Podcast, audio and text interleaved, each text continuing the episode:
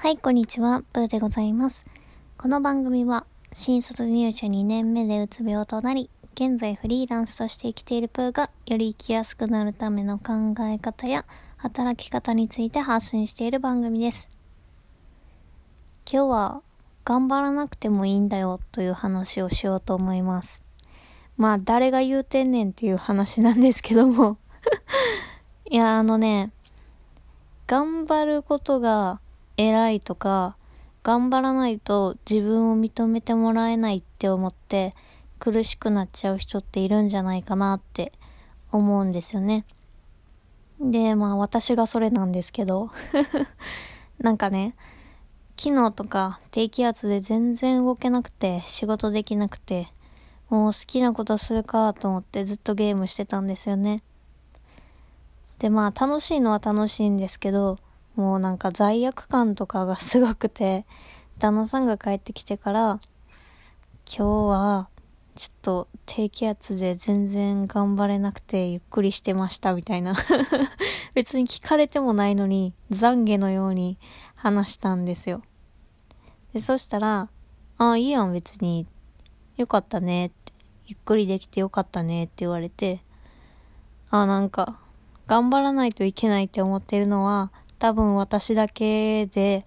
周りは別に私が頑張ろうが頑張る前がそんなに気にしてないというか、うん、そこで評価してるわけじゃないやなっていうのをなんか改めて思いました。私は結構頑張ってる人を見るの好きやし、新しい挑戦をする人をすごく応援したいと思ってるんですよね。だからこそ自分の失敗経験や挑戦の過程をこの番組でもよく話すようにしてるんですよね。やっぱ頑張ってる人が近くにいたり、そういう失敗している姿も含めて見ていると、なんか自分もなんかやってみようかなとか、一緒に頑張りたいなって思うかなと思って。私はそういう人の成長とか頑張る姿にモチベーションをね、もらうタイプなので、まあ、私もあえてやってるんですけど、とはいえ頑張らなくてもいいんですよっていうのを、ここでちょっと挟んでおきたいなっていうふうに思いました。別に頑張らなくても、あなたを認めてくれる人、あなたを好きな、好きでいてくれる人っていうのは必ずいるし、頑張ることが偉いわけじゃないです。むしろ頑張らないでね、楽しそうに生きてたら、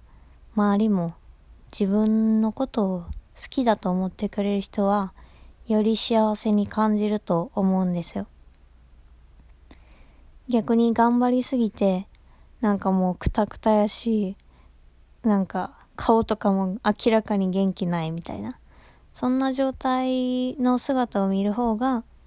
自分のことを本当に大事に思ってくれてる人たちは辛いと思うんですよ。だから、まあ誰かに影響されて無理に頑張る必要はなくて、自分がより楽しく幸せに過ごせるような道を追求していくのもいいと思うんですよね。まあほんま誰が言うてんねんって話なんですけどね。まあ私がそういうなんやろ頑張りに対する欲望がなんかすごいというか頑張らないとみたいなうーん考え方が強いので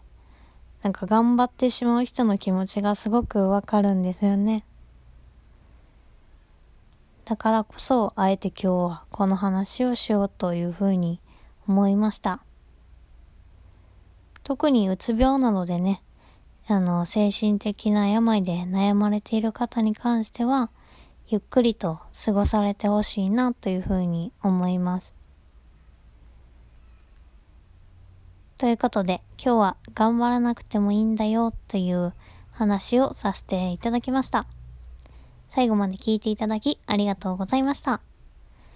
今日はやりたいことの見つけ方という記事をですね、えー、リライトして、より見やすくして書き直して投稿いたしましたので、気になる方は概要欄のブログ URL からチェックいただけると嬉しいです。それでは、またねー。